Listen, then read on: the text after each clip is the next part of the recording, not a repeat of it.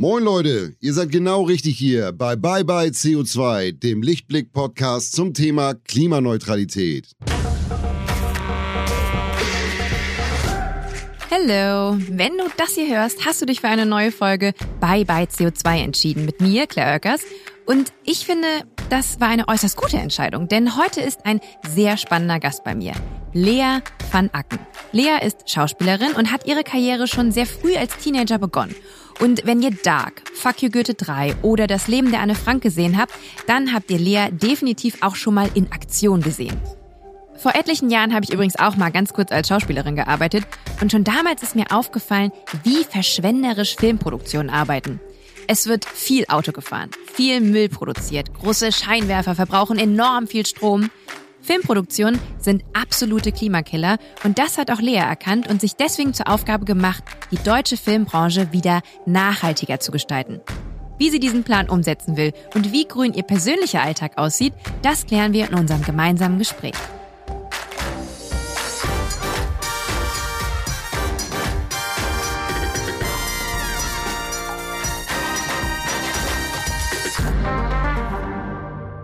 Hallo Lea. Hallo. Voll schön, dass du da bist. Ich freue mich auch sehr. Du bringst sehr viel Sonne gerade in diesen Raum und wenn man rausguckt, wir sind hier gerade in Berlin, da regnet's. Also vielen Dank dafür. Ich fühle mich jetzt doch wieder so, so warm umarmt. Das ist schön, das, äh, das war die Intention. Bist du äh, generell ein gut gelaunter Typ? Ja, also ich glaube schon, dass ich sehr positiv bin. Also klar, ich meine, was heißt, kann man ja nicht immer sein. So die Welt und das Leben besteht ja so aus diesen Polaritäten, aber ich versuche schon immer sehr positiv zu sein. Das ist einfach schön, es geht einem besser, den anderen besser. Ähm, und ich finde es bemerkenswert, weil heute reden wir viel über Dinge, die einem eigentlich sehr viel schlechte Laune bereiten und könnten, sollten, auch müssten. Ähm, ich spreche ein bisschen die Klimakrise mhm. an. Also wir reden heute ja auch darüber. Ähm, du bist Schauspielerin. Vielleicht fangen wir damit ein bisschen an. Kannst du ganz kurz erklären, du bist sehr, sehr jung, du bist früh auch dazu gekommen. Mhm. Ähm, wie bist du zur Schauspielerei gekommen? Also ich habe, ähm, ich bin aufgewachsen in einem kleinen Dorf in Schleswig-Holstein und in der Nähe waren die Karl-May-Festspiele. Und ähm, das sind so, genau, eben die Karl-May-Festspiele, das ist so äh, Cowboys und äh, darf man eigentlich noch Indianer sagen? Ich glaube nicht, ne? Das ist, äh, ich glaube, politisch inkorrekt. Das durfte man, glaube ich, noch nie sagen, aber ja, genau. genau, genau. Aber so, so hat man das, keine Ahnung. Ja, genau, also eben die Karl-May-Festspiele. Und ähm, ja, und da gab es irgendwie Pferde und ich wollte da mitmachen und dann habe ich mich da beworben, habe da mitgemacht und habe so gemerkt, uff, das macht ganz schön viel Spaß.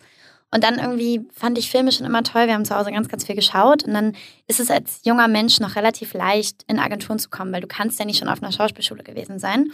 Und dann gibt es eben so Castings für alle möglichen Agenturen. In Hamburg irgendwie wollte mich keiner und dann habe ich mich in Berlin beworben, äh, beworben und habe dann Glück gehabt, hier angenommen zu werden. Dann bin ich zu Castings gegangen und habe meinen ersten Film gemacht und dann ja, war es so lieber auf den ersten Blick und ich wollte nicht mal vom Set weg. Jetzt habe ich es im Intro schon eingangs erwähnt. Filmproduktionen sind Klimakiller. Mhm. Jetzt ähm, glaube ich, äh, dass viele unserer ZuhörerInnen noch nie auf einem Filmset waren. Ähm, kannst du ein bisschen erklären, warum ist das so? War, war, was passiert auf einem Filmset, was ein Filmset beispielsweise alles andere als klimaneutral macht? Naja, also so ein Film verbraucht natürlich super viele Ressourcen. Angefangen bei, ähm, also ich glaube, wir hatten nochmal so einen Talk letztes Jahr, da war der größte, also der CO2-Abdruck eines Filmdrehs ist, glaube ich, aufgeteilt in ähm, Hotels und den ganzen Transport. Also wenn Leute eben anreisen müssen, also ich weiß nicht, du hast irgendwie SchauspielerInnen aus was weiß ich wo und die müssen dann fliegen oder keine Ahnung oder weiß ich nicht, fliegen von München nach Berlin und nehmen nicht den Zug und dieses ganze Transport äh, da werden eben super viele Emissionen rausgeballert. Dann die Übernachtungen. Hotels sind ganz, ganz oft alles andere als wirklich klimafreundlich, weil viel zu viel Wasser verbraucht wird, super viel Strom verbraucht wird, äh, scheint äh, den ganzen Abend irgendwie das Licht und überhaupt. Das geht natürlich in den CO2-Abdruck auch mit rein. Dann die ganze Technik, die am Set verwendet wird. Also da gibt es schon auch ein Umdenken, aber so früher, weiß ich nicht, waren das eben noch alles ganz alte Glühbirnen und so. Oder man muss alle möglichen Sachen die ganze Zeit laden. Dann wird natürlich am Set auch immer von A nach B gefahren. Dann ist das Essen ein Riesenfaktor. Es wird einfach immer noch super viel Fleisch und äh, Tierprodukte einfach verwendet, die natürlich dann wiederum in, der, in, in dem CO2-Abdruck der Welt ziemlich großer Faktor sind. Ja, und dann gibt es natürlich noch alle möglichen kleinen Sachen, weiß ich nicht. Dann ist das, äh, ist die Mode aus Fast Fashion, dann ist das Make-up irgendwie nicht nachhaltig. Also da gibt es aus allen Ecken leider doch vieles, was dann am Ende so einen großen Abdruck macht. Ich habe auch mal ein paar äh, Fakten dazu recherchiert, hm, ähm, dass man sich das so ein bisschen vorstellen ja. kann. Also ähm, eine Stunde Fernsehproduktion verursacht, wir reden von Fernsehproduktion, mhm. dann nicht von Filmproduktion, verursacht im Schnitt einen Ausstoß von 13 Tonnen CO2. Also ganz kurz zum Vergleich, äh, das will ich auch gleich nochmal mit dir machen. Mhm. Ähm, wenn man so seinen CO2-Fußabdruck ausrechnet, der deutsche Schnitt im Jahr liegt bei 11 Tonnen ähm, von einer einzelnen Person. Das finde ich schon mal krass. Ich glaube, wir sollten irgendwie Stunde, zwei oder sowas verbrauchen, oder? Genau, wir sollten ja. zwei, bestenfalls natürlich gegen Null gehen. Mhm. Ähm, und jetzt äh, gibt es ein Beispiel, The Day After Tomorrow. Ähm, mhm. Der Film, ich weiß nicht, ob du den kennst, das ist so ein Katastrophenfilm. Ja. Absurderweise äh, geht es, glaube ich, da auch darum, ähm, um die Folgen einer Klimakatastrophe, mhm. also globaler Erwärmung.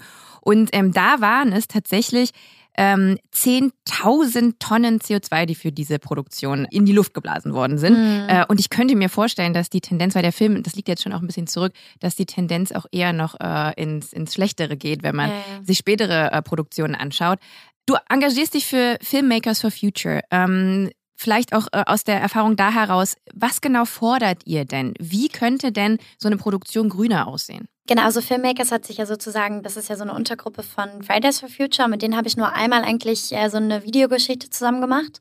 Ähm, genau, die, die haben sich sehr da entlang gehangelt, eben an den Forderungen, die Fridays for Future eh hat und dann sozusagen nochmal auf die Filmbranche bezogen halt zu sagen, okay, wir müssen hier genauso gut Klimaziele einhalten. Es gibt aber noch die Organisation äh, Changemakers for Film die haben sich jetzt vor zwei Jahren gebildet und eine gute Freundin von mir ähm, ist da auch so sehr federführend. Und die haben zum Beispiel eine Selbstverpflichtung aufgestellt, in der alle möglichen Punkte auf alle möglichen Gewerke ähm, ebenso runtergeschrieben sind, die man unterschreiben konnte. Und das sind halt alles so Empfehlungswerte, die man zum Beispiel, also ich mache das jetzt so, ich nehme immer diese Selbstverpflichtung und schicke die halt bei einem Vertrag mit. Also ich sage meiner Agentur hier, ähm, nimmt mal, schickt es mal bei dem Vertrag mit.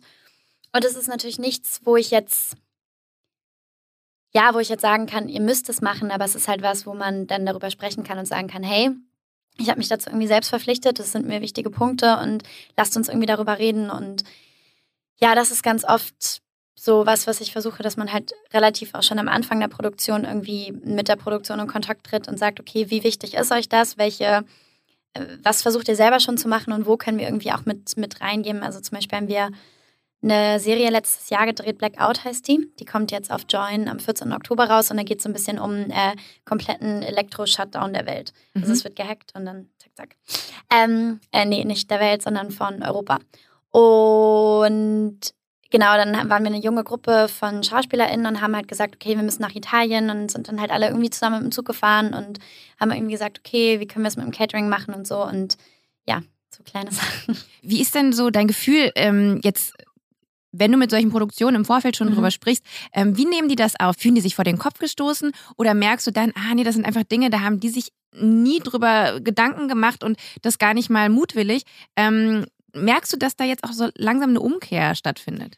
Auf jeden Fall, also ich hatte das Gefühl, vor so vier, fünf Jahren war das noch nicht so doll. Also als ich irgendwie angefangen habe, vegan zu essen und irgendwie da schon so Stress bekommen habe, wenn ich den ganzen Müll gesehen habe. Ähm, aber jetzt gerade so in den letzten zwei Jahren gibt es eigentlich, glaube ich, kaum Produktionen mehr, die noch nicht davon gehört haben, dass wir grüner drehen müssen. Ähm, genauso wie es jetzt auch kaum noch einen Menschen hoffentlich geben wird, der nicht von der Klimakrise gehört hat, egal wie er darüber denkt. Ähm, aber es ist auf jeden Fall so, dass ich glaube, ein Riesenfaktor immer noch ist, dass Produktionen manchmal nicht genau wissen, wo setzen wir an. Ähm, selber super viel Stress haben, super viel Zeit eh schon in andere Dinge reingeht und ähm, es wirklich dann auch eigentlich eine Person geben muss, die sozusagen diese, diese Nachhaltigkeit der Produktion so übernehmen muss. Ich glaube, das Medienboard fördert jetzt auch ein, die heißen Green Runner oder Green Consultant, also die werden sozusagen gefördert und du kannst dafür Geld bekommen, so eine Position zu haben. Und äh, die Person kümmert sich dann eben darum, dass man bestimmte Nachhaltigkeitsdinge einhält oder irgendwie durchsetzt.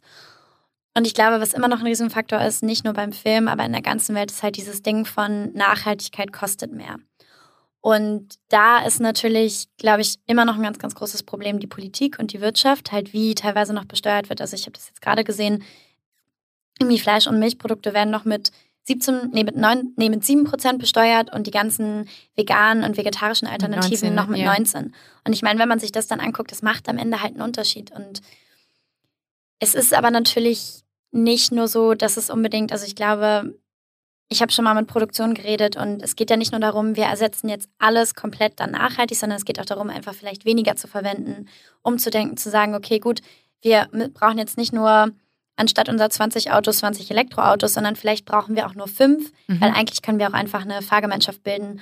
Und ich glaube, so kann man sich da annähern, dass es am Ende gar nicht mehr unbedingt viel mehr kostet. Ich, ähm, ganz ja. witzig ist, weil, wo du es gerade so ein bisschen erwähnst, ähm, ich habe auch mal geschauspielt, das ist ganz lange her, so vor 15 mhm. Jahren oder so. Und ähm, da muss ich sagen, äh, da war ich auch teilweise echt geschockt. Ne? Du wirst halt mhm. einzeln abgeholt als Darsteller. Du hast dann da so deinen eigenen Campingwagen. Die müssen ja da auch immer angekarrt werden. Ähm, es wird auch immer enorm viel abgesperrt ne, um den, um den Drehort äh, herum. Ähm, dann dieses ganze Einwegzeug, ne? Einwegbesteck, dann, dann Plastikflaschen. Äh, du trinkst irgendwie einen Schluck, dann weißt du nicht mehr, wo du deine Flasche abgestellt hast. Nimmst dir einfach eine neue. Ja, ähm, dann gibt's diese riesen fetten Scheinwerfer, mhm. die enorm viel Strom brauchen. Und meistens kommt dieser Strom dann auch noch aus so Dieselgeneratoren, weil du bist dann irgendwo vielleicht irgendwo auf einem Feld, da ja, gibt's dann halt irgendwie keine Steckdose ja, oder sie bilden sich ein, es gibt keine Steckdose. Und dann wird halt ein Generator da noch hingestellt, der ja auch der absolute Klimakiller ist. Also ähm, ich war schon vor 15 Jahren total schockiert darüber, wie es so zugeht. Mhm. Und dann habe ich mich ein bisschen informiert und auch gemerkt, ähm, das ist heute immer noch so. Ich war echt schockiert, dass sich da so in den letzten zehn Jahren auch gar nicht so viel verbessert hat. Ja. Ähm, ich habe gehört, dass ähm, du warst ja auch bei Dark mit dabei mhm. und ähm, Dark war eine grüne Produktion oder zumindest ab irgendeiner Staffel. Genau, ab Staffel 2 und das war ganz lustig. Ich war letztens auf einem Panel von dem Seesüchte-Festival. Das ist ähm, in Potsdam, wird, ne? Genau, ja. von der Babelsberg immer so ins Leben gerufen und da ging es eben auch so um Green Filmmaking und da war, Mann, ich habe ihren Namen vergessen, ich bin immer so doof mit Namen. ähm, Genau, die hat damals bei der Produktion bei Dark gearbeitet und hat selber noch irgendwie ihre Bachelorarbeit, musste die gerade schreiben während der Produktion und war halt so, okay, gut, was mache ich jetzt? Weil irgendwie brauche ich ein Bachelor-Thema. Und ist dann tatsächlich zu dem Producer gegangen, hat gesagt, hey, ich würde hier gerne irgendwie so die grüne Position übernehmen, darüber meine Bachelorarbeit schreiben. Und ähm, der Producer von Dark, der war halt damals schon so, der ist selber Veganer und lebt super nachhaltig und so. Und ähm, schon bei Staffel 1 gab es auch immer vegane und vegetarische Alternativen. Und der war halt sofort Feuer und Flamme und hat gesagt, so hier, das ist seine Position, let's go. Und sie ist dann so ein bisschen ins kalte Wasser gesprungen. Und ich muss aber wirklich sagen, dass bei Staffel 2 war ich ja auch mehr dabei, das echt super funktioniert hat. Wir haben halt auch echt viel im Studio gedreht. Das heißt, ähm, ja, irgendwie da Tassen hinzustellen, die du abwaschen kannst, war halt kein Ding. Es gab immer Wasserspender, die konntest du natürlich einfach am Leitungswasser auffüllen. Bei der Technik, glaube ich, also sie hat vorher einfach mit allen Gewerken gesprochen, hat gesagt, okay, welche Möglichkeiten gibt's, wie kann ich euch supporten? Und ähm, ja, ganz, ganz viel wurde durchgesetzt und ich glaube, dass, dass es auch dann irgendwie so, irgendwann so ein Gemeinschaftsgefühl geworden ist, dass alle so waren, okay, wir können jeder was machen und es ist vielleicht noch nicht perfekt, aber wir probieren irgendwie. Wurde denn viel drüber geredet und sich ausgetauscht, auch innerhalb des Teams? Ja, sehr. Also es war auf jeden Fall ein, äh, ein großes Thema irgendwie so. Ich glaube, ich habe das damals mitbekommen, weil irgendwie Luis und Lisa dann so geschrieben haben, hey, und wir sind jetzt so green, weil wir da alle schon so unterwegs waren. Und ähm, ja, und eben die Gewerke unter sich. Also das, ich glaube, da muss es auch anfangen, dass es halt auch nicht nur darum geht, die Produktion muss jetzt alles leisten oder so, sondern es muss halt jeder mit einbezogen werden. Und es sollte einfach jedem ein Anliegen sein und gemeinsam findet man dann Lösungen. Klar, wenn du dann irgendwie so kommst und als Produktion sagst, so ja, oder du bist halt vollkommen überfordert und weißt nicht. Und dafür muss sich halt irgendwie Zeit genommen werden und und ich ja. glaube auch, dass es natürlich auch Beispielprojekte gibt. Ne? Deswegen mhm. ist es auch schön, dass, ähm, dass Dark das gemacht hat ab der zweiten Staffel und man sich immer wieder darauf beziehen äh, und referieren kann. Ich habe auch gesehen, dass es eine Tatortproduktion gab, ähm, die quasi äh, durch Green-Shooting-Maßnahmen mehr als 50 Tonnen CO2 eingespart haben. Und das wow. sind, ähm, damit man es jetzt äh, in das Verhältnis setzen kann, 42 Prozent weniger als der üblichen Emissionen bei so einer Produktion. Ich meine, 42, so abgefahren. Wir haben zum Beispiel letztes Jahr auch ein ganz kleines Projekt ähm, von, das Debüt, äh, Debütprojekt von Laura Fischer gedreht, eine junge Regisseurin, ist auch eine Freundin von mir. Und ähm, wir haben in Schweden gedreht, sind eben alle mit, äh, mit Bahn und Auto gefahren und es war halt komplett ein grünes Set. Also wir hatten nur komplett grüne Ausstattung, ähm, nachhaltige Marken.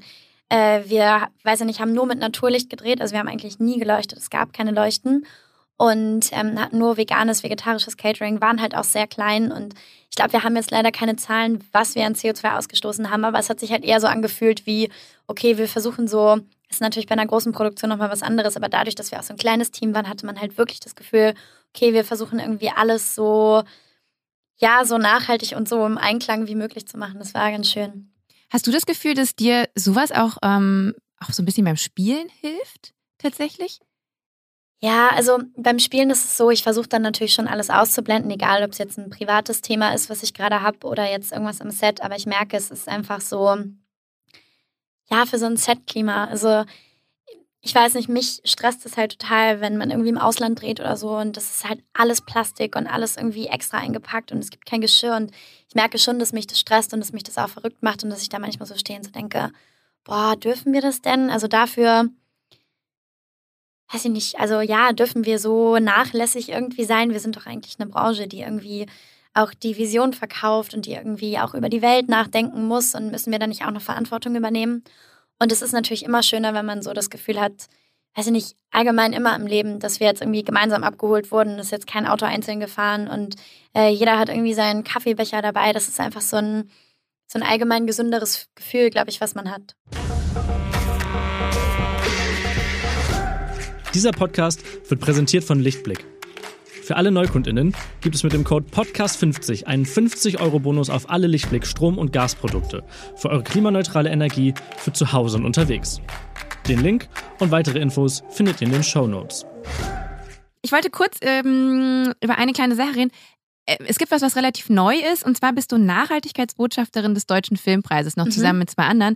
Ähm, was macht man denn da? Naja, also der Deutsche Filmpreis macht jetzt schon seit so ein paar Jahren eben ganz, ganz viele Bemühungen in Richtung nachhaltiger zu werden. Also es, ich glaube, es hat damals angefangen, damit einer der ersten Schritte war, zum Beispiel beim Catering halt an dem Abend kein Fleisch zu servieren. Ich glaube, das war das erste Mal vor zwei oder drei Jahren.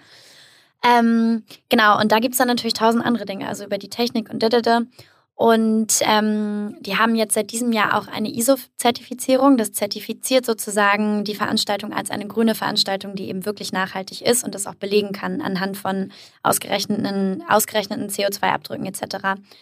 Ähm, genau, und um das sozusagen noch so ein bisschen in die Öffentlichkeit zu tragen, einfach darüber zu berichten, das alles so ein bisschen transparenter zu machen, sind sozusagen wir damit dabei und ähm, ja, versuchen so ein bisschen die Brücke nach außen sozusagen äh, herzustellen und es war irgendwie ganz interessant, weil ich habe dann mit meinem Kollegen Lukas Reiber, wir haben letzte Woche die Nominiertenbekanntgabe äh, gemacht und haben dann auch noch so ein grünes Quiz aufgenommen. Das geht bald so auf den ganzen Kanälen online.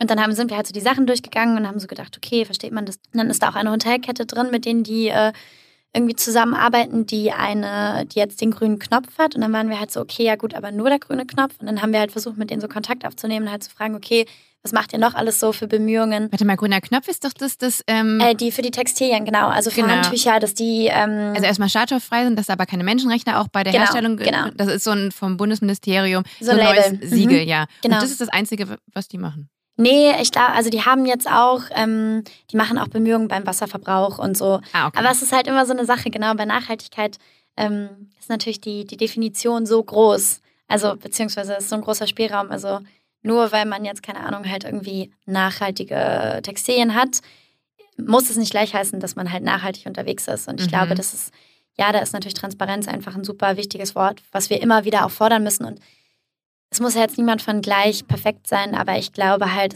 man darf sich auch nicht auf einer kleinen Sache ausruhen, sondern man muss sagen, okay, gut, jetzt haben wir vielleicht das geschafft und jetzt geht es davon weiter. So irgendwie. Und ähm, du bist quasi dann auch so als Kommunikationsrohr da. Ne? Weil ich glaube, mhm. was auch hilft, ist tatsächlich, dass wir viel dann auch darüber sprechen. Manchmal spielt ja auch da Unwissen eine Rolle. Ne? Äh, also gerade was halt so jeden Einzelnen anbetrifft, mhm. ne? dann, keine Ahnung, achtet man vielleicht eben darauf, dass man halt grüne Knopfklamotten zu Hause halt nur noch mhm. ähm, im Schrank hat, aber fährt überall mit dem eigenen Auto hin oder so. Ja, ja, ne? ähm, ich glaube, manche, manchen Leuten fehlt ja auch so ein bisschen eben äh, das Wissen. Und äh, da wollte ich dich mal fragen, wie das für dich eigentlich ist, ähm, Sprachrohr dafür zu sein. Ähm, du weißt sehr, sehr viel. Äh, ich, ich merke, du bist voller Informationen. Ähm, wie trittst du an Leute heran? Weil es natürlich auch so mit, ich glaube, gerade grüne Themen, ähm, die leiden immer ein bisschen darunter, dass, ähm, dass, dass einem so ein bisschen, wenn man viel darüber weiß, auch so ein bisschen besserwisserisch und du willst dich halt gut mit, du machst ja alles perfekt und so perfekt kann ich gar nicht sein. Ähm, wie verhältst du dich in solchen, in solchen Dialogen? Ja, ich versuche eh, ich glaube, es bringt nicht so wirklich was, Leuten zu sagen, wie Dinge funktionieren sollen, weil das eigentlich immer auf einen, ja, auf eher eine Ablehnung stößt. Und ich habe das bei mir selber gemerkt. Irgendwie zum Beispiel, ich habe schon in der Schule ähm, eine Freundin gehabt, die auch schon vegan gelebt hat. Und da habe ich das aber selber noch nicht so verstanden oder wollte das nicht. Und ähm, man hätte, und die war sehr stark in ihrer Meinung, hat so sehr gehetzt und das hat eher immer so Blockaden gemacht bei allem und sie herum. Und dann bin ich hier nach Berlin gekommen und eben Lukas, äh, der auch mit Nachhaltigkeitsbotschafter ist, ist schon ganz lange irgendwie Vegetarier und dann Veganer.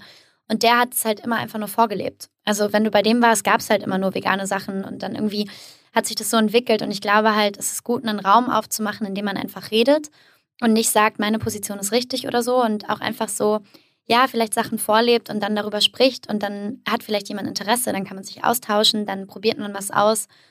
Und halt, ja, das ist immer so ein bisschen der Konflikt in mir, dieses Ding von, wir müssen nicht perfekt sein, aber dadurch, dass wir halt so viele Jahre so viel versäumt haben, hat man halt jetzt das Gefühl, ja gut, aber wenn wir jetzt alle so ein paar Jahre mit so halb perfekt rumdümpeln, dann kommen wir auch nicht da an, wo wir ankommen wollen. Dann sind wir 2035, haben wir immer noch einen viel zu hohen CO2-Abdruck und weiß ich nicht, die Emissionen werden weiter geballert und wir erreichen 1,5 und mehr. Ähm, ja, das ist, das ist halt, also es muss auf der einen Seite immer noch zugänglich sein für alle und trotzdem muss man auch verstehen, dass wir wirklich was machen müssen und dass es halt manchmal vielleicht auch ein bisschen unbequem ist oder, oder halt eventuell ein Verzicht ist immer so negativ, aber vielleicht einfach heißen muss, dass wir ähm, ja eventuell auf was verzichten, aber dafür kommt ja was anderes. So. Ja, es ist eine sehr, sehr große Dringlichkeit gerade gefragt. Ja. Ne? Und das ist ja. halt natürlich blöd, wenn man halt versuchen will, dass diese Themen halt irgendwie äh, doch äh. mit einem gewissen langsameren Tempo, so dass alle irgendwie mitkommen, ne? dass man alle mhm. irgendwie mit ins Boot bringt. Ja. Ähm, das Problem sehe ich auch. Schauspieler, auch Hollywood-Schauspieler, ähm, die sich klimaaktivistisch geben, äh, die verfolgen ja oft so ein bisschen eine Doppelmoral. Ne? Zum, mhm. zum einen irgendwie setzen sie sich für Klimathemen ein, zum anderen haben sie aber selber einen sehr, sehr großen CO2-Fußabdruck. Mhm. Und ähm, um mal deine Authentizität zu prüfen, würde ich gerne mit dir äh, deinen CO2-Fußabdruck äh, ja. ausrechnen, wenn das für dich in Ordnung ist. Auf jeden Fall. Da, äh, da habe ich aber mal was Interessantes gehört von Jane Goodall, die ähm, Schimpansenforscherin, die meinte nämlich so, ja, also sie setzt sich ja auch super für Nachhaltigkeit und eben so Menschenrechte ein und so allgemein, ähm, ja, einfach äh, wichtige Themen und fliegt aber natürlich auch super viel von A nach B. Und hat dann halt auch gesagt, dass sie irgendwann aber so rausgefunden hat, dass sozusagen oder das hat, glaube ich, äh, Bill Gates irgendwie in seinem Klimabuch auch so gesagt, dass klar, er darf jetzt nicht damit entschuldigen, dass er irgendwas tut, sozusagen, dass er jetzt einen riesen CO2-Abdruck hat, aber man kann es halt auch nicht komplett vergleichen. Also wir werden immer eventuell einen höheren Abdruck haben und es geht halt darum, ja, irgendwie zu gucken, was kompensiert wie. Also vielleicht ist sozusagen ihre Leistung, die sie irgendwie ähm, auf der Welt mitbringt, dann auf irgendeine Art und Weise kompensierbar und dafür pflanzt sie Bäume, weil sie hat vielleicht auch die finanziellen Mittel, halt zu sagen, okay, ich muss jetzt diesen Flug nehmen, weil ich muss vor der UN sprechen, damit irgendwie Leute aufwachen. Ähm, und dafür, keine Ahnung, habe ich halt irgendwie genug Geld, um dann und dann nochmal Bäume zu pflanzen. Also es ist ja auch da immer so super schwierig, auszutarieren. Und es fängt ja auch damit an, dass man überhaupt erst ein Bewusstsein dafür mhm. hat, dass man mit sich selbst äh, in Diskurs geht und sich überlegt, ähm, weißt du, wenn, wenn man einfach quasi in jedes Flugzeug steigt, ja. ohne überhaupt irgendwie drüber nachzudenken und kein Gewissen dabei zu haben. Also ich glaube, da sollte man sich dann doch irgendwie vielleicht an mhm. den Kopf fassen. Ähm, deswegen, also mit sich selbst darüber in Austausch zu gehen, ist für mich ja auch schon mal der, aller, der allererste Schritt. Voll. Ähm, ich, ähm, genau, ja. wir machen das mal und dann gucken wir mal, was das, was das mit dir macht. So, mhm. ähm, ich habe Angst. Wirklich? Ich habe das, glaube ich, das erste, wir haben das das erste Mal in der Schule gemacht. Das fand ich cool vor so, wann war ich denn? Ja, vielleicht so vier Jahren oder so. Ähm, und da bin ich in der Zeit tatsächlich einmal nach LA geflogen. Ich war einmal in Sri Lanka. Ich war in Südafrika. Also ich habe echt Strecken abgerissen und das hat halt so reingeballert. Aber ihr habt das in der Schule gemacht? Wir haben das in der Schule gemacht, ja. Hattet ihr da öfters Umweltthemen? Äh? Ähm, ja, wir hatten eine ganz, ganz tolle WIPO-Lehrerin, die mittlerweile auch äh, tatsächlich Wipo, will, äh, Wirtschaftspolitik. Ah. Und die mittlerweile. ich war in NRW in der Schule und das ist schon sehr lange her. Okay. Ja, und ähm, die arbeitet mittlerweile auch in, in der Kommunalpolitik, also unterrichtet gar nicht mehr, was ich eigentlich voll schade finde. Die war ganz toll.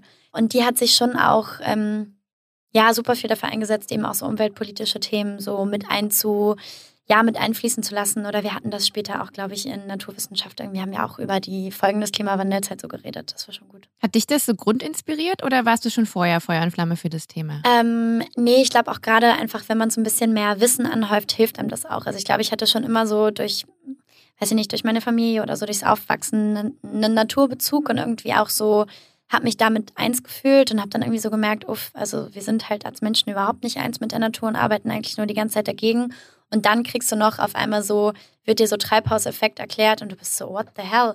Was machen wir denn hier? Und dann auf einmal liest du irgendeinen Artikel über, weiß ich nicht, Dürrezeiten in sonst wo und ich besuche meine Eltern und merke, im Sommer ist das ganze Gras einfach braun und dann fängt das an. Ja, das ist witzig, weil ähm, auch ich jetzt auch im Rahmen dieses Podcasts. Ne? Mhm. Also ich ähm, gehe auch immer in verschiedene Themenbereiche rein und du merkst so, das ist alles ein Puzzle und du holst dir überall so ein Puzzlestück ab und dann setzt sich das so zusammen. Zum Ja. einen sind das Dinge, die du beobachtest selber, wie sich, wie sich äh, so die Umwelt um dich herum verändert. Ähm, jetzt auf einmal zum Beispiel auch der Sommer jetzt, ne? es hat Mhm. enorm viel geregnet. Warum ist das auf einmal so? Und, äh, und dann liest du über diese ganzen Informationen, dann gab es letztens den IPCC-Bericht, Mhm. dann nimmst du da deine und auf einmal ist es so ein, so ein Puzzle, was sich immer mehr zusammensetzt Ja. und, und du verstehst, wie alles zusammenhängt. Ähm, und dass, dass wir ja eigentlich ein Ökosystem sind, was aber nicht mehr als solches funktioniert. Und, äh, und das kann man natürlich dann auch so ins Kleine mitnehmen. Wenn man dann, also ich bin auch sehr ländlich groß geworden, und wenn ich überlege, wie ich so meine, meine Kindheit bestritten habe und noch sehr im Einklang irgendwie mit der Mhm. Natur war. Und jetzt sitze ich irgendwie seit über zehn Jahren hier in Berlin und ähm, weißt du, mein ganzer Lifestyle irgendwie so im letzten Jahrzehnt hat so alles andere als damit mehr zu tun. Und ich merke Mhm. aber auch, so geht es der ganzen Welt. Und das macht dieses ganze Problem auch nochmal mit aus. Also ähm, Das, glaube ich, überfordert einen, davon hast du ja vorhin gesprochen, weil dann fängst du an, dich mit, also bei mir war es sehr durchs Essen, so durch die ganze so, ja, irgendwie Tierschutz und keine Ahnung, ich will mich irgendwie, weiß ich nicht, vegetarisch, vegan ernähren. Und dann fängst du an, okay, das hat irgendwie auch Umwelt, äh, irgendwie auch Klimaauswirkungen, dann fängst du an, über, ähm, weiß ich nicht, über Verkehr nachzudenken, dann fängst du an, über Mode nachzudenken. Und irgendwann hast du so das Gefühl, an jeder Ecke brennt irgendwie. Und das überfordert einen, glaube ich, auch manchmal so. Und das ist, glaube ich, dieser Moment, wo man dann kurz innehalten muss und sagen muss, gut, es gibt wahrscheinlich noch tausend Dinge, von denen ich auch 0,0 Ahnung habe, aber ich habe so ein ungefähres Bild und irgendwie spielt es alles zusammen. Es geht alles so um, um äh, ja, gemeinsame Disconnection von Mensch und Natur. Und okay, wo kann ich jetzt anfangen zu drehen? So, Mhm. damit man einfach nicht in diesem, dieser Riesenüberforderung von eigentlich ist alles im Arsch, ähm, so durchdreht. Ja, aber gut, das, weil, das ist der Punkt, wo, wo, du dich dann zum Beispiel entschieden hast, okay, ich mache was Mhm. und wo andere sich vielleicht auch entscheiden, oh Gott, das Problem ist viel größer als ich und dann eher so äh, ja, in der Ohnmacht ertränken. Und ich kann das aber auch verstehen. voll, voll, mit- voll. Oder auch wenn, wenn man dann sagt, ganz klar, das Problem ist so groß und das ist ja auch gerade natürlich das, diese Info, die man aus allen Ecken bekommt, die Politik muss jetzt. Ähm, Mhm. muss jetzt eingreifen. Die, nur die können jetzt noch irgendwie eine Umkehr schaffen oder das Ganze auf jeden Fall entschleunigen. Ähm, und ich finde gut, dass du hier sitzt, aber sagst, nee, ähm, wir können alle dann doch noch irgendwie für uns selber entscheiden, wir machen ein bisschen was. Äh, vielleicht auch einfach nur, damit man es den nächsten Generationen dann auch weitergibt. Ja. Ähm, deswegen, äh, das, das finde ich ist auf jeden Fall ähm, etwas, äh, wofür von wir uns alle eine Scheibe abschneiden sollten. Weil auch Ja. ich bin, muss auch ehrlich ges- gestehen, in den letzten Folgen, also ich, mein Weltschmerz wurde immer größer. Ja. Und meine Ohnmacht darüber, dass, ähm, dass wirklich die Politik jetzt was machen muss.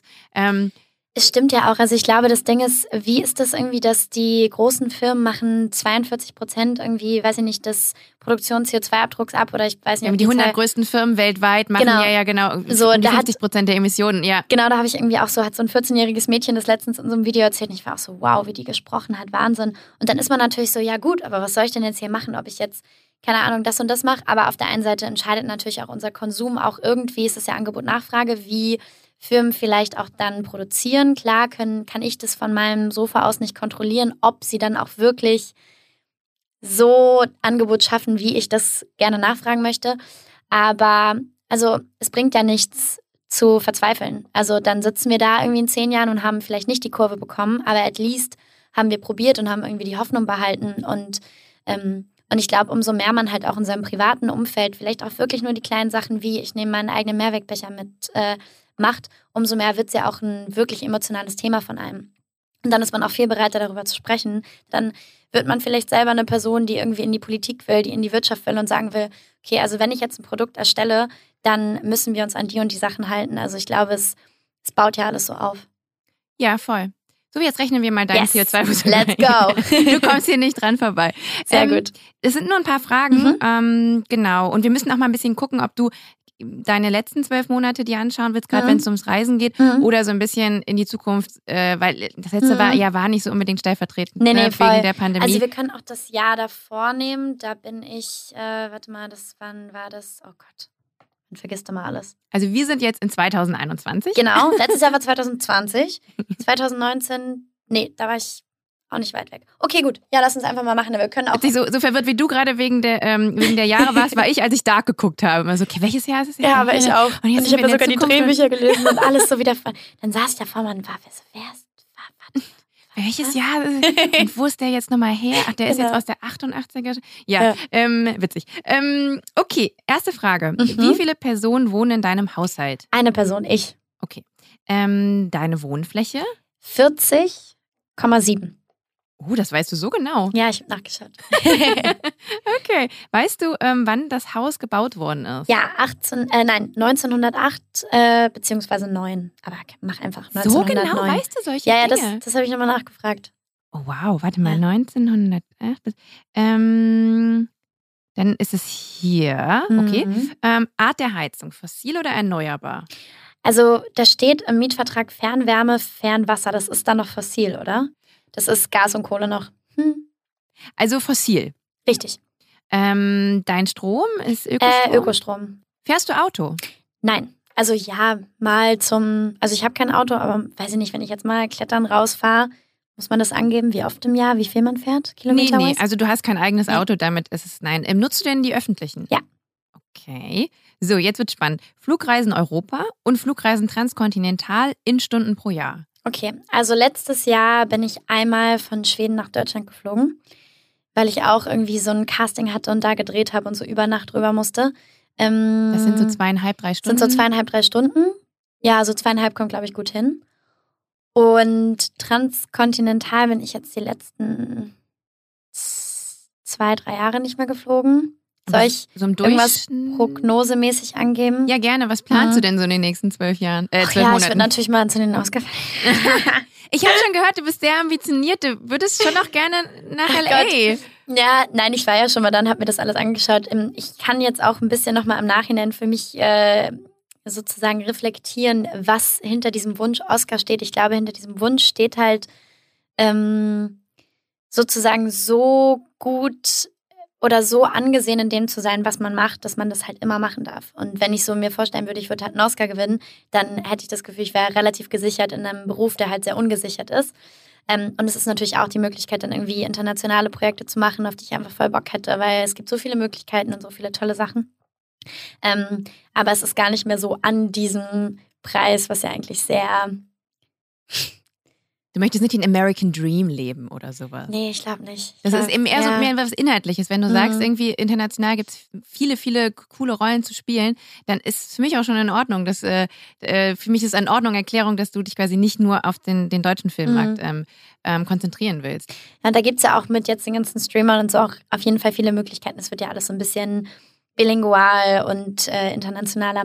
Ja, okay, gut. Also was sagen wir, was fliege ich jetzt? Äh, ja, eine St ey, sechs Stunden, sechs, sechs. Äh, Also gesetzt den Fall, du zwölf. willst mal, keine Ahnung, an die Mhm. Westküste äh, der USA einmal, ich weiß gar nicht, wie lange man fliegt, neun Stunden. Neun Stunden, neun, zehn. Ja, dann lass uns doch mal so 25 vielleicht noch eintragen, falls ich dann noch einmal whatsoever mache. Alright. Gut, dann hätten wir das mit dem Reisen und der Uff. Mobilität auch. That's gonna äh, kick big time. Hm, Das werden wir gleich sehen. Ja. Ähm, es geht jetzt noch kurz um deine Ernährung. Mhm. Deine Ernährungsform ist vegan. Ja. Und da auch irgendwie so ohne Ausnahme. Ja, doch, also tatsächlich manchmal, weiß ich nicht, wenn ich jetzt irgendwo bin und da ist jetzt was Vegetarisches drin, dann esse ich das, aber so selber konsumiere ich eigentlich nur vegan. Okay. Ähm, so, jetzt kommt dein Ergebnis.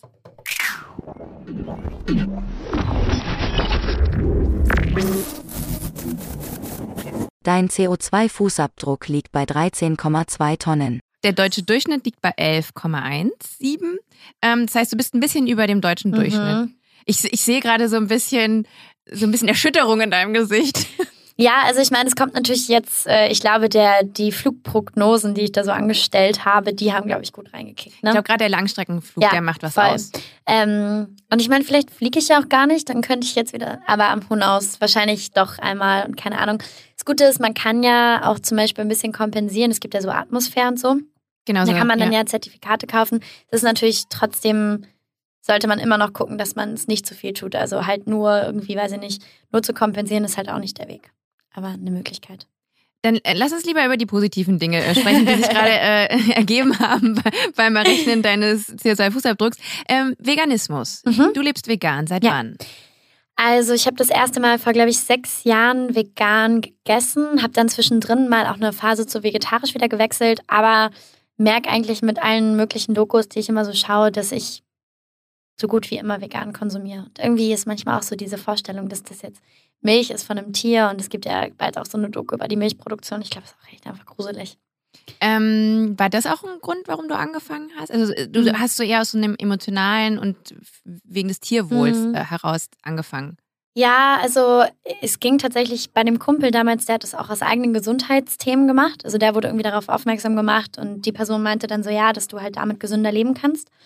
Ähm, und dann eben noch das Tierwohl dazu und dann fängt man ja an, so Dokus zu gucken und merkt, okay, krass, also unsere Lebensmittelindustrie macht halt so einen großen CO2-Abdruck aus. Also einfach die ganzen Kühe, die in Massentierhaltung stehen für die Milchproduktion, Butterproduktion, Käseproduktion und Fleischproduktion, stoßen halt so viel Methan aus, was halt ein großer Faktor von äh, den Treibhausgasen ist. Und ja, dann fängt man an.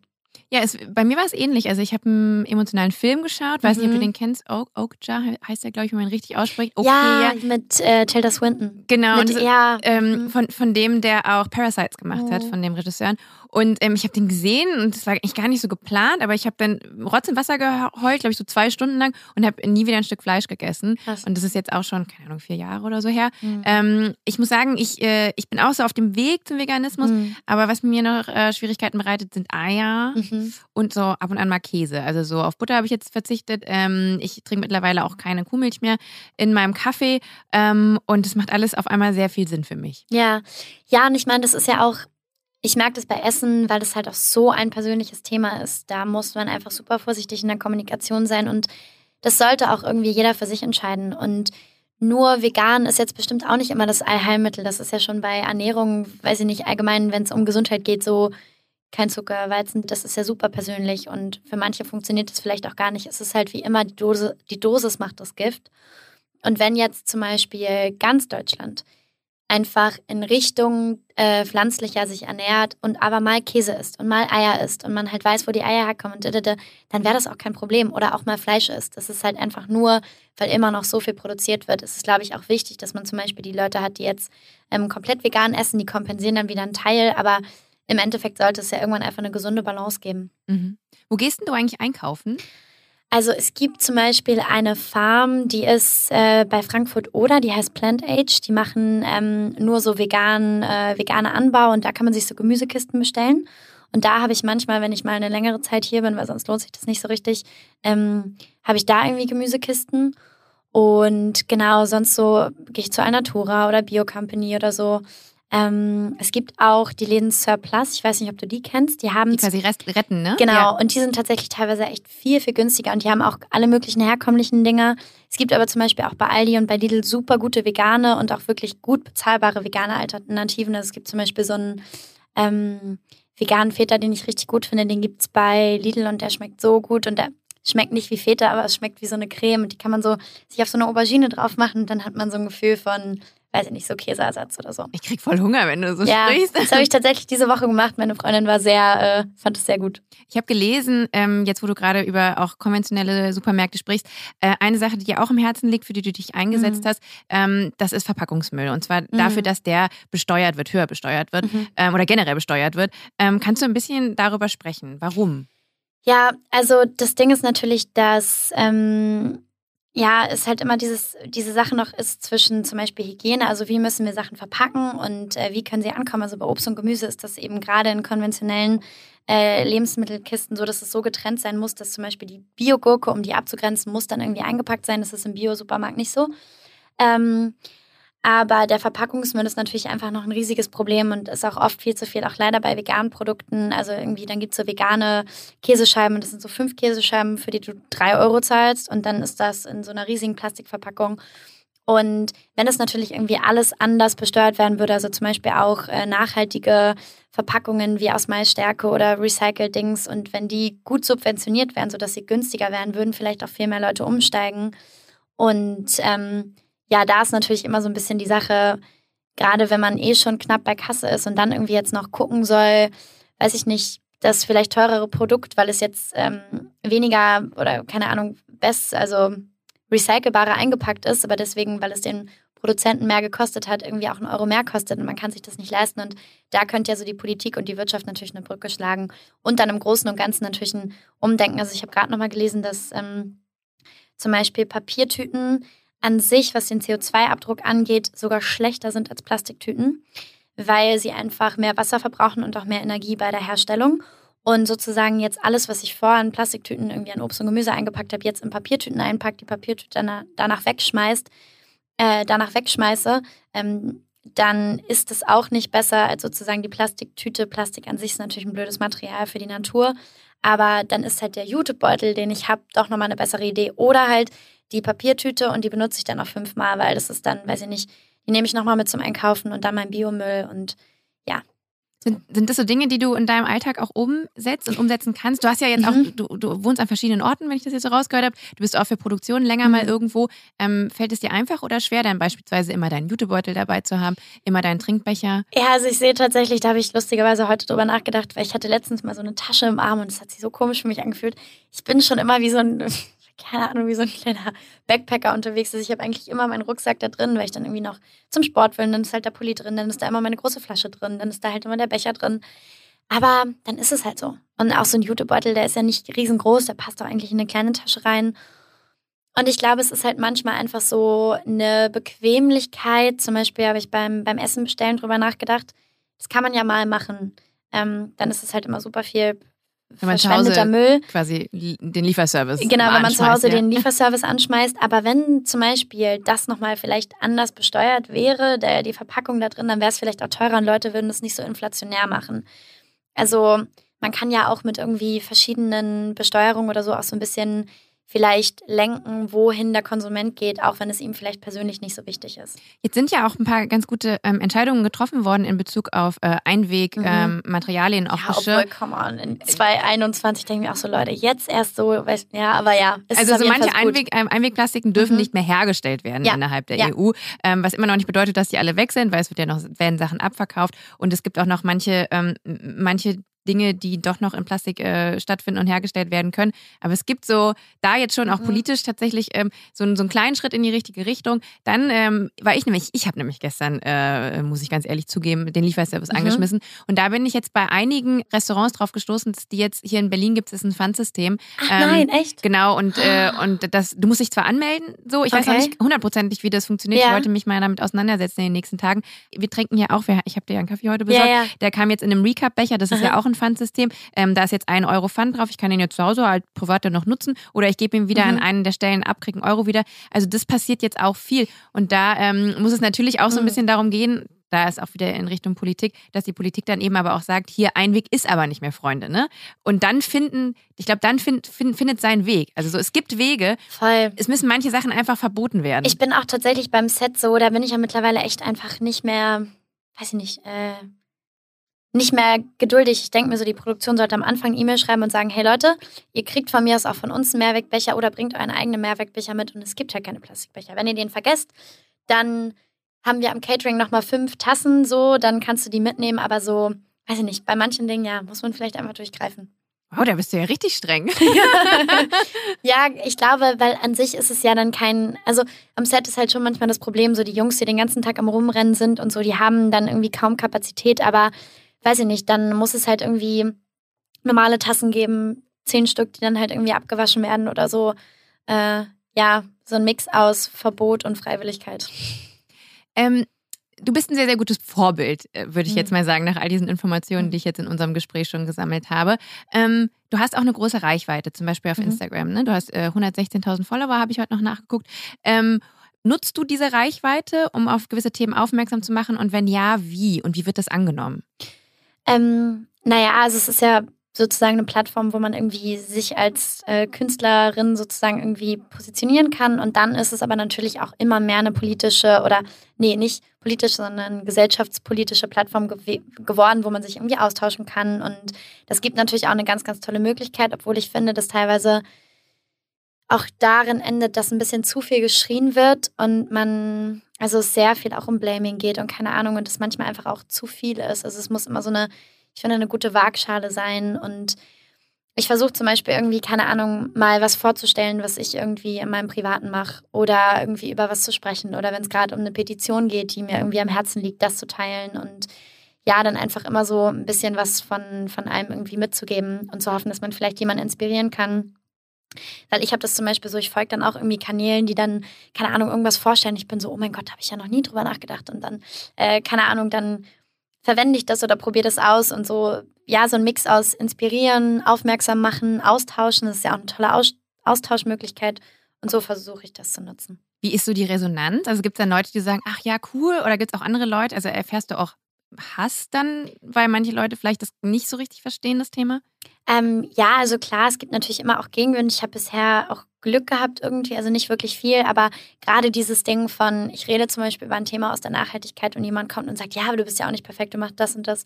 Und da bin ich mittlerweile aber auch so, dass ich sage, ja, wir können auch alle nicht perfekt sein. Wir leben in einer Welt, die an sich schon, wenn man jetzt vielleicht von ist ja auch die Frage, was ist der Idealzustand? Wollen wir jetzt irgendwie alle nur im Wald wohnen und im Einklang sagen, nein, wir wollen ja wahrscheinlich auch in Städten sein. Wir wollen auch reisen, wir wollen auch vernetzt bleiben, wir wollen auch Netflix schauen. Es geht ja immer nur bei dem Begriff der Nachhaltigkeit darum, halt so zu gewährleisten, dass einfach zukünftige Generationen noch mit den gleichen Grundbedürfnissen aufwachsen können. Und da muss man auch nicht perfekt für sein. Und ähm, ja, sowas kommt manchmal oder natürlich auch Leute, die dann irgendwie sagen, ja, oder keine Ahnung, ähm, aber also so wirkliche Klimaleugner hatte ich, glaube ich, auch selten. Aber so ist das. Deswegen ist, glaube ich, auch wichtig, wenn man sich irgendwie für politische Themen einsetzt oder für Themen, die einem wichtig sind, dass man wirklich mit denen verbunden ist und auch wirklich irgendwie versucht, sich damit auseinanderzusetzen, weil erstens ist man sonst sehr angreifbar, zweitens ist es sonst unauthentisch und drittens wird man der Verantwortung, die man vielleicht anspricht, sonst auch nicht gerecht. Ähm, ich muss sagen, mein eigener persönlicher Fuck-up ist so auf jeden Fall Mobilität. Ne? Ich muss mhm. auch für mhm. meine Arbeit als Reporterin ähm, viel reisen und dann, wie gesagt, das mit dem Veganismus kriege ich mhm. noch nicht so gut hin. Ähm, was ist denn so dein persönlicher Struggle? Ich glaube, ich weiß die Antwort. Du weißt die Antwort? Ja. Oh, äh, sag mal, das ist ja interessant. Ich habe auch drüber nachgedacht. Ich glaube, so ein Thema ist Mode bei dir, oder? Mhm. Ja, also ich habe äh, tatsächlich vor ein paar Jahren so natürlich dann auch irgendwie, keine Ahnung, True Cost geguckt und so und dann halt gemerkt, okay, ja, shit, Mode ist halt auch ein riesiger Das Faktor. ist eine äh, Doku, ähm, da geht es eben um die Missstände in der Textilindustrie. Ich habe die auch genau. gesehen, weil ich Anfang des Jahres mal für ProSieben eben eine äh, Doku mhm. darüber gemacht habe und das ist krass, wenn du siehst, sowas in Bangladesch, Rana Plaza ist da auch mhm. ein Thema, ähm, ähm, die Textilfabrik, die eingestürzt ist, bei der ja, vier ja. Leute ums Leben gekommen sind, ähm, Kinderarbeit, dann eben noch die ganzen Sta Schadstoffe, also so egal, wo du hinguckst in die Textilindustrie, ähm, da passiert auf jeden Fall sehr, sehr viel Unheil. Ja, und ich habe die Zahl leider nicht mehr im Kopf, aber es gab auch mal so eine super einschlägige Zahl, die mir echt im Kopf geblieben ist, die so gesagt hat, alle Textilien, die es schon auf der Welt gibt, damit könnten wir irgendwie in 20 Jahre die ganze Welt einkleiden. Also es gibt auch schon alles so irgendwie. Und ähm, genau, ich habe dann halt, ich habe aber ein ganz großes Modeherz und irgendwie bin ich halt dann so voll der Chanel-Fan und keine Ahnung und finde halt so Sachen toll, aber versuche eben so viel wie möglich eigentlich nur noch auf nachhaltige Sachen zu gehen. Also ich selber habe jetzt irgendwie auch genug Klamotten. Also ich kaufe mir ganz, ganz selten irgendwie was Neues, versuche dann halt erstmal Secondhand zu kaufen oder irgendwie, eigentlich tausche ich auch ständig Sachen. Ich habe jetzt irgendwie, weiß ich nicht, von äh, einer Freundin irgendwie ein paar Schuhe bekommen, was sie nicht mehr wollte, habe es gewaschen. Jetzt ist mein Schuhpaar oder irgendwie ein Pulli, den ich jetzt liebe. Und da gibt es ja ganz, ganz viele Möglichkeiten. Dann gibt es mittlerweile auch gute nachhaltige Labels, die zum Beispiel irgendwie, weiß ich nicht, Jeans halt so färben, dass keine Schadstoffe ins Grundwasser gehen. Ja, und es ist halt auch ein Mix aus, wenn ich jetzt nur genauso viel weiter konsumieren würde mit nachhaltigen Labels, dann würde das der Welt auch nicht ungefähr super viel bringen. Dann ist es schon besser, weil die, die ArbeiterInnen werden besser bezahlt und vielleicht weniger Schadstoffe und weniger CO2-Abdruck, aber trotzdem wird ja immer noch viel produziert. Also es ist dann auch wieder so ein Mix aus, okay, brauche ich dann wirklich 25 Hosen oder brauche ich eigentlich auch nur zwei? Und wenn ich die zwei brauche, wie kaufe ich die? Kaufe ich die jetzt Secondhand? Kriege ich die irgendwo her? Kaufe ich mir vielleicht eine nachhaltig produzierte? Also ja, da merke ich, glaube so, da geht es im Privaten bei mir eigentlich mittlerweile ganz gut und worauf ich manchmal noch nicht ganz, also oder was ich manchmal einfach noch so mitnehmen möchte, ist dann zum Beispiel irgendwie mal Chanel, die zum Beispiel dadurch, dass sie natürlich einfach auch nicht in so hohen Quantitäten produzieren, wahrscheinlich schon einen geringeren CO2-Abdruck als HM und so haben. Aber natürlich in vielen Dingen, also ich glaube, so Pelz und sowas gibt es mittlerweile auch nicht mehr. Aber wie nachhaltig, da müsst ihr mich auch nochmal gut damit auseinandersetzen. So. Okay, aber wir haben ja eben auch schon besprochen, dass mhm. das immer okay ist, wenn man irgendwie auch so ein bisschen ein Laster hat. Ja, ähm, und das, stimmt. So, wir können uns nicht 100 Prozent ja. ähm, auch klimaneutral einfach äh, durch die Welt bewegen, weil das ist auch ein riesiger Druck, den man sich selber auferlegt und dann hat man vielleicht auch nicht mehr die Kraft, äh, liebevoll und gut irgendwie als, als kleines Licht noch in die Welt zu scheinen und mit Kraft an andere Sachen durchzusetzen, wenn man sich die ganze Zeit nur selber geißelt. Also das ist dann ja auch irgendwie auch was Egoistisches, wenn man sich selber so kaputt macht, um dann nicht mehr die Kraft zu haben, irgendwie gut miteinander was zu starten. Ich könnte mir vorstellen, dass es eigentlich, also in psychologischer Hinsicht auch gerade die Challenge unserer Zeit. Also Voll. bei mir ist der Weltschmerz riesengroß, ne? Mhm. Also jetzt auch, wo ich mich sehr, sehr tief auch in das Thema äh, Klima äh, reingekniet habe, was eben auch äh, außenpolitisch passiert und so. Also wenn ich äh, die Zeitung aufschlage, so, ey, ich will erstmal heulen, ne? Mhm. Und da dann aber irgendwie ähm, doch noch Hoffnung zu schaffen und irgendwie so seine Mitte zu finden, ähm, das ist echt nicht einfach. Ich habe übrigens gelesen, du meditierst. Ja. Hilft dir das? Zum Beispiel auch bei Weltschmerz. Voll. Ähm, ich habe das so, ich habe Phasen, in denen kann ich ganz gut meditieren und kann so gut in die Ruhe kommen. Und dann habe ich Phasen, da geht's gar nicht. Da habe ich so das Gefühl, ich äh, stehe nach zwei Sekunden auf und kann nicht mehr ruhig Was ist sitzen. da der Grund? Oh ja, das ist dann einfach manchmal persönliche innere Unruhe. Wer weiß, vielleicht habe ich gerade Herzschmerz oder bin unglücklich. Ähm, oder ist es manchmal auch einfach so, dass ich schon das Gefühl habe, gerade wenn die Welt sehr wild ist, also jetzt irgendwie viele Themen auf einen einprasseln und man gerade nicht damit umzugehen weiß, dann fällt mir so eine Ruhe einfach schwer. Und dann äh, tanze ich zum Beispiel immer. Das hilft mir irgendwie. Das ist dann wie so eine Moving Meditation irgendwie, weil Was ich dann machst auch du da konkret? Ach, ich spack einfach vollkommen ab. Also es ist so, ähm, ich drehe, ja, ich drehe einfach am Rad irgendwie, keine Ahnung, mach Musik an und bewege mich einfach nur. Und dann fällt mir manchmal nach der körperlichen Betätigung das dann wieder leichter, mich hinzusetzen. Oder ich nehme zum Beispiel nur das. Ich war auch mal bei so einem ganz tollen Kollektiv in Berlin, die heißen Sonero. Und ähm, habe da mal so Karten gelegt und die meinte auch so, sie singt dann zum Beispiel manchmal, das ist so ihre Art von Meditation. Also, oder es gibt auch so eine, wie heißt das? Ähm, ah, Moving Meditation oder so, wo du, glaube ich, ich glaube, das hat Osho gemacht, wo es halt darum geht, dass in der heutigen Zeit so wirklich dieses komplette zur Ruhe kommen sehr, sehr schwierig ist für viele und man eher so seine kleinen Spots von meditativen Tätigkeiten finden soll. Also zum Beispiel, dass man irgendwo sitzt und einfach mal kurz nur atmet und irgendwie das Gras fühlt oder so oder weiß ich nicht, oder sich halt bewegt. Sport kann ja auch so eine Meditation sein oder Putzen ist für mich auch eine Meditation. Bei mir ist es Nägel machen. Nägel machen, Ja. ja, sowas halt so alles. anderthalb Stunden lang mache ich nur das. Oh wow. Ja, ja. Geduld. Und, ja, voll. Nee, aber das, das liebe ich auch. Hm. Was ich letztens, ähm, das geht mir in Richt- Richtung klassische Meditation, eine Freundin von mir, ähm, die eigentlich immer Redakteurin war, ist umgeschult zum Atemcoach. Oh. Und ähm, die hat so gesagt, Ja. hey, ich mache hier so ein paar Online-Kurse, auch jetzt zur Pandemie. Und da habe ich ähm, mich mal quasi von ihr abholen lassen. Und ich merke, dass ich das sehr viel in meinen Alltag integriere, ohne dass Cool. ich das groß mitkriege. Zum Beispiel hier auf dem Weg hierher, äh, ich saß auf meinem E-Roller Mhm. und ähm, habe so gemerkt, ich war so mega im Stress und habe eigentlich viel zu spät äh, Mhm. mich so fertig gemacht und so und war so ein bisschen und ich habe so auf dem Roller gesessen, stand an der roten Ampel und habe so richtig gemerkt, wie ich so ähm, ähm, wie heißt das nochmal die die Yoga-Atmung Ähm, äh, ja, ab- warte. Ah, äh, oder das ist diese Rauschatmung, ja, ja, weißt du? die, die Meeresrauschen, die man auch beim Ashtanga macht. Ähm, und da habe ich mich so bei Ujjayi. Ujjayi, genau, Mhm. habe ich mich dabei erwischt, dass ich das so gemacht habe und so vor allen Dingen, was wir ja sehr verlernt haben, ist in den Bauch zu atmen. Voll. Und dass ich halt so krass in den Bauch geatmet habe und gemerkt habe, wie, ich glaube, mein System mich so ein bisschen runterfahren wollte. Weil ich Ja. wollte ja natürlich jetzt auch quasi nicht hektisch sein, wenn du kommst und wollte irgendwie Mhm. einen klaren Kopf haben. Und das hat mir voll geholfen. Und das muss ich, das habe ich, wie gesagt, jetzt gelernt innerhalb dieses Kurses ähm, und merke, wie ich das unter- unterbewusst einsetze. Schön.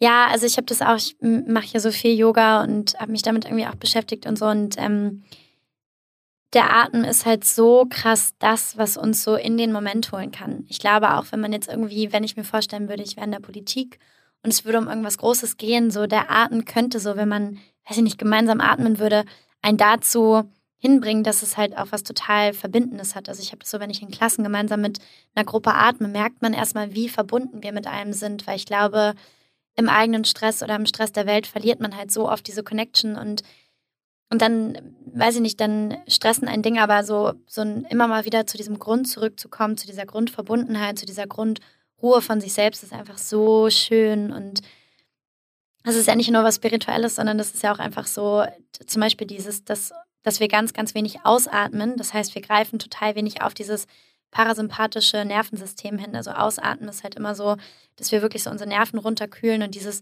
oft, wenn man so im Stress ist und hyperventiliert, atmet man halt nur ein und das pusht halt so dieses, ähm, das Parasympathisch, nee, Para ist ruhig und, nee, der Sympathico ist ruhig und Para ist, glaube ich, na, ich krieg's nicht Ich glaube, gebacken. Pa- Pa- Para ist der. Para ist bei, äh, die, der Stress, oder? Ja, genau. Ja, genau. Para ist der Stress und das sympathische Nervensystem ist, glaube ich, das, was dich runter. Oder es ist andersrum und wie, Und ich kann gleich mal nicht. die Hanna anrufen, die, äh, meine Freundin, Geil. die kennt sich damit aus. Ja, und irgendwie wieder so ein Mix aus so der Wissenschaft und irgendwie einfach so dieser, diesem holistischen Ding und das ist, ja, Jetzt sind wir wieder beim Ganzheitlichen. Mhm, Witzig, beim dass du auch gerade eben noch über die Politiker gesprochen hast, die das eigentlich mehr, äh, weil, weil Ja, ich ich stelle mir das so dreamy vor, wie man dann so kurz irgendwie eine Person hat, die sagt, okay, wir atmen jetzt mal alle im zusammen. Bundestag so, hey, mal ganz kurz, Ja, ja, ihr schon, Atem. Man muss sich natürlich auch darauf einlassen, aber es wäre mal irgendwie interessant, äh, so Experimente zu machen. Ich glaube, wir haben halt so oft in unserer Welt und in unserem Dings, was wir uns geschaffen haben, halt auch das Gefühl, wir haben gar keine Zeit für sowas. Aber die Frage ist ja auch, wofür investieren wir dann Zeit und bringt uns das wirklich dahin, wo wir hinwollen?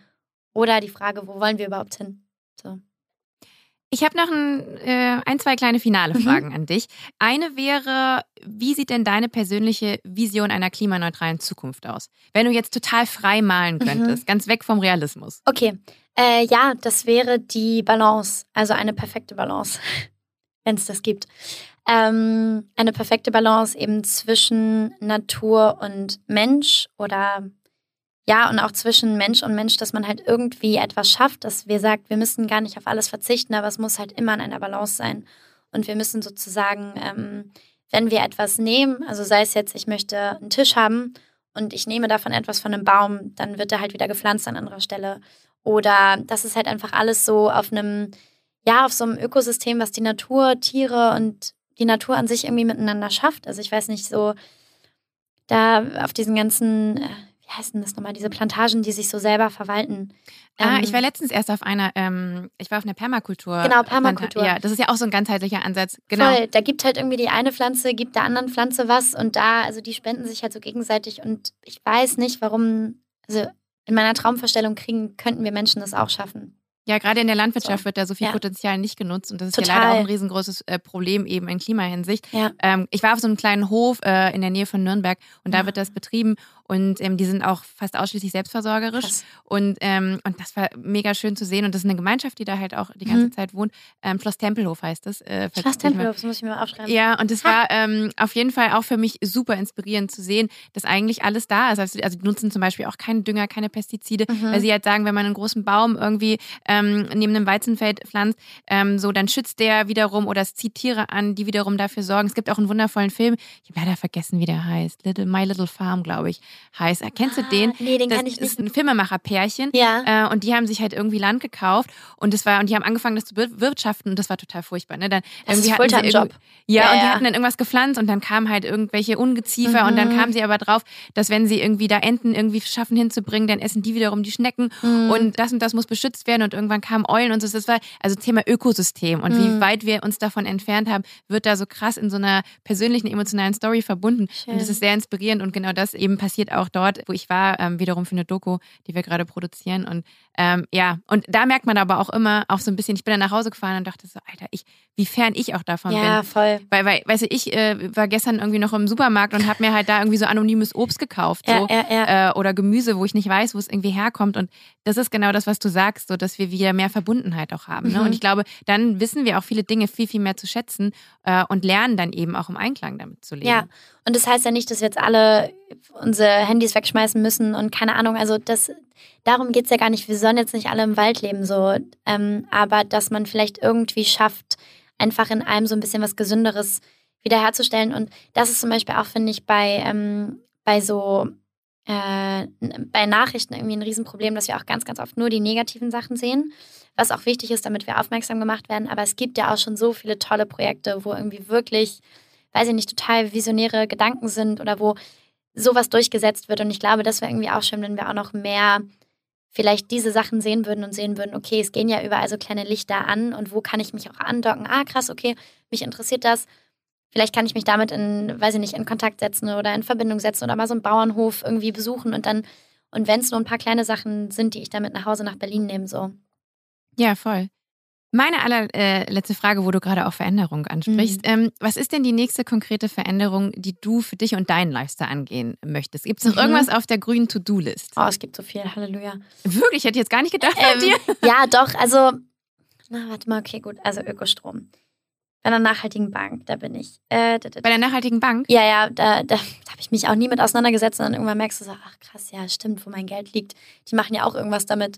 Ähm, Ja, ich habe jetzt auch ein Tagesgeldkonto ähm, Cool. bei, eine, bei, eine, beim grünen Anbieter. Und ich habe auch wirklich vorher auch gar nicht drüber nachgedacht. Nee, voll. Oder auch so, keine Ahnung, Ökostrom oder so, diese ganzen Dinge, das so, na doch, das ge- geht eigentlich Aber relativ schnell. sind, sind wir da nur zwei Klicks von entfernt. Ja, Ne? voll. Und dann ist es gar nicht, gar nicht so ein Riesending. Ja, lass mich kurz überlegen, was würde ich jetzt konkret umsetzen wollen. Ich glaube, ich würde gerne mal wieder probieren, gerade wenn ich in Berlin bin, doch äh, weniger Verpackung zu benutzen. Ich habe gemerkt, gerade wenn ich irgendwie viel unterwegs bin, dann weiß ich nicht, dann äh, sind halt doch viele Sachen eingepackt und so. Ich liebe zum Beispiel auch so Tofu-Würstchen und die sind halt natürlich immer noch alle eingepackt und es ist ja auch kein Drama, aber ich glaube, ich hätte mal wieder Lust, eine Zeit lang so zu kochen, dass ich vielleicht dann wirklich nur viel mit Linsen mache und so, die ich irgendwie unverpackt bekomme oder halt viel in, weiß ich nicht, äh, viel in nur einer Verpackung. Das würde ich gerne mal wieder ausprobieren. Hier in Berlin gibt es auch den ein oder anderen Unverpacktladen. Ne? Gibt's auch, ja. Ja, ich war letztens erst, ähm, auch für das Projekt, von dem ich eben erzählt habe, war ich in, äh, in München in einem Laden, der so Mhm. quasi ein bisschen so eine Art Hofladen ist, aber Mhm. auch äh, dazu auch so ein, so ein, so ein Online-Angebot hat und dann quasi Leute äh, beliefert. Und die arbeiten halt auch ausschließlich dann mit, also da kannst du halt dir äh, zum Beispiel ähm, Mandeln sind da in Gläsern. Und das Ah, ist total ja. komisches Bild. Du kommst rein und denkst dir so, "Hö, das ist doch normalerweise nicht in Gläsern. Ja. Und so. Und ähm, die verpacken teilweise die Sachen dann selber oder haben schon Anbieter, die das Mhm. daran irgendwie anbieten. Und ähm, es ist auf jeden Fall erstmal ungewöhnlich, auch so viel, so viel Glas dann so mit nach Hause zu nehmen. Mhm. Aber es fühlt sich halt viel besser an. Ja. Ich habe äh, witzigerweise, mh, ich wohne hier ums Eck und bei uns hat letztens ähm, der äh, die Müllabfuhr hat äh, unseren Plastikmüll nicht mehr mitgenommen. Wir haben so eine große Tonne Ach, und, äh, und der hat den nicht mehr mitgenommen. Und wir Warum? wussten die ganze, ja, wussten wir nicht, über Monate. Und dann haben äh, eine Nachbarin und ich uns dessen mal angenommen ja. und haben dann, äh, äh, also sie muss, ich war an dem Wochenende nicht da, sie hat dann tatsächlich das nochmal alles rausgeholt und das sortiert. Und bei uns im Haus haben halt viele Leute einfach falsch den Müll einsortiert. Ach, und dann hat irgendwann ähm, der, der, die von der Müllabfuhr Mhm. gesagt, äh, sorry, wir gucken hier drauf, das ist super viel, auch tatsächlich äh, Sachen, die in die schwarze Tonne gehören. Mhm. Lernt ihr erstmal euren Müll richtig zu sortieren und dann nehmen Cool. wir es äh, mit. Und dann Voll die Erziehungsmaßnahme, nicht schlecht. Ja, und dann haben wir halt äh, da, also meine Nachbarin hat dann halt das Sortieren übernommen, dann hat sie aber auch verstanden, welche Parteien im Haus quasi Mhm. äh, da Fehler begangen haben. Und dann sind wir hingegangen und haben mit denen geredet. Und viele wussten das einfach gar nicht, wie man richtig recycelt. Das ist ganz krass. Und da habe ich erstmal auch verstanden, äh, manche Leute haben einfach auch eben die, die, diese Art von Bildung nicht mitbekommen. Mhm. Aus verschiedensten Gründen. Ähm, wir haben zum Beispiel eine WG, da sind viele halt, ähm, ich glaube, einer ist Grieche, der andere, die kennen auch einfach das deutsche Recycling-System nicht. Das ist, kann man gar keinen Vorwurf Mhm. machen. so. Und da sind wir halt hingegangen und haben halt mit den Leuten geredet, haben Wow, Briefe cool. aufgehangen, hatten dann eben noch ähm, von der Alba kleine Broschüren, wo da drin steht, was kommt wo rein. Habe ich auch nochmal gelesen. Ich habe gut weitestgehend auch alles richtig gemacht, Mhm. aber man weiß dann auch nicht, dass Alu da zum Beispiel auch reingehört und so. Ne? Mhm. Oder auch, dass man einen großen ähm, Anteil an einem Recyclingprozess leistet, wenn man zum Beispiel bei den, ähm, bei den Joghurtdingern halt einfach oben diesen Deckel schon mal abmacht.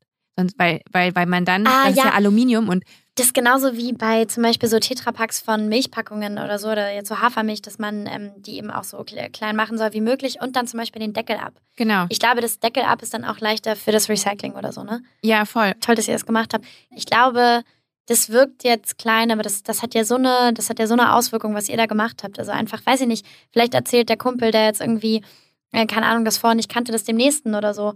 Ähm, das ist ja, also ich glaube auch so gerade diese Mundpropaganda oder dieses so Vorleben und Probieren, das ist, das ist so wichtig und das sollten wir nicht unterschätzen. Voll. Ähm, kurz abschließend noch, was ist denn so, was ist denn noch so bei dir auf der Uhr? Was sind so Mhm. deine nächsten Projekte? Ja, also es kommt Slowburn Staffel 2 Anfang nächsten Jahres raus und wir haben einen äh, Horrorfilm für Netflix gedreht, der kommt auch irgendwie so Ende diesen Jahres, Anfang nächsten Jahres raus. Und äh, genau, das wäre erstmal das, was so drehmäßig abgeht, ist gerade noch so ein bisschen in den Sternen und man weiß noch nicht genau, wann und wie und verschoben und überhaupt. Aber ähm, ja, das ist gerade so das. Für dich pe- persönlich hast du da auch noch irgendwas? Äh, ja, ich habe tatsächlich jetzt angefangen, äh, noch im Fernstudium Umweltwissenschaften zu studieren. Mega cool. Weil das halt so, ähm, ja, es mich halt interessiert und ich auch Lust hätte in dem Bereich tatsächlich, wenn ich mir noch vorstellen könnte, was anderes zu arbeiten, gerade so im Bereich Bildung mit Umwelt, äh, wissenschaftlichen und politischen Themen irgendwie das so zu verbinden. Und ich merke, das tut mir voll gut, weil es halt so, ja, es ist natürlich das Lernen leicht gemacht, weil ich kann mir halt meine Module aussuchen und ich kriege dann irgendwie von tollen Leuten Texte, die ich erarbeiten kann und mir da so Gedanken machen und das gibt mir voll viel. Und Wo machst du das? An welcher? an der Fernuni? Hagen. Ach, die bietet das an. Genau, die bietet das an. Also das ist, äh, die haben noch so eine Das ist äh, der Extrafakultät von den Sozialwissenschaften und Naturwissenschaften. Und die, da hat sich eben so diese Umweltwissenschaftsdings abgeleitet. Ja. Mega cool. Ja, dann wünsche ich dir auf jeden Fall sehr, sehr viel Erfolg dafür Dankeschön. und für alles, das, was kommt. Und ähm, vor allen Dingen, ja, mach weiter so.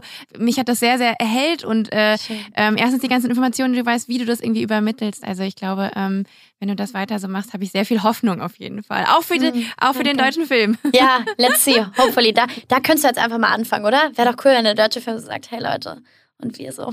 Das ziemlich CO2-neutral. Mit dir als Botschafterin wird das schon. Ach, schön. Vielen Dank Dankeschön. dir, Lea. Danke dir. So, liebe HörerInnen, ich möchte ganz kurz zusammenfassen, was wir aus dem Gespräch mit Lea alles mitnehmen können. Und ich bin ganz ehrlich, das fällt mir heute nicht leicht, denn es waren einige gute Tipps und Anregungen mit dabei. Hier aber mal meine Highlights. Lea hat sich ja im Rahmen einer grünen Organisation zu einem Selbstverpflichtungskatalog bekannt, den sie Filmproduktionen mitgibt, wenn sie für ein Projekt besetzt wird.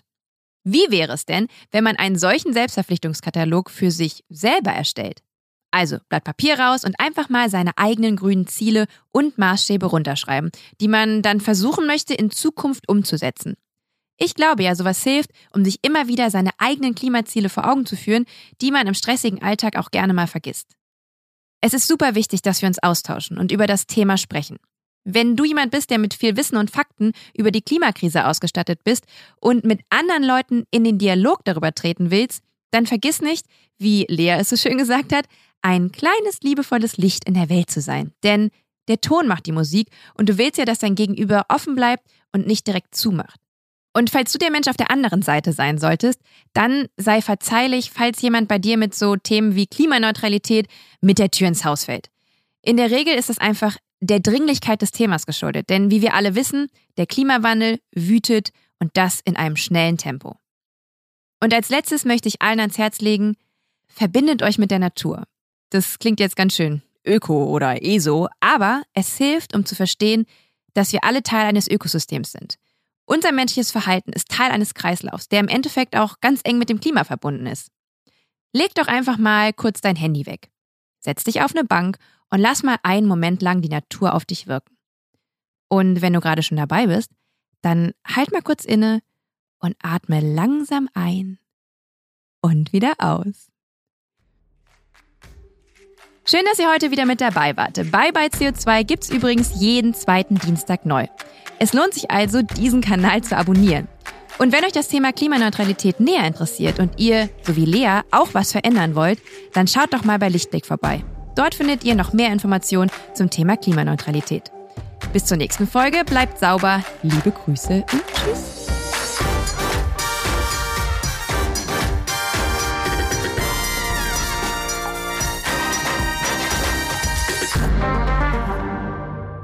Eine Produktion von Podstars für Lichtblick.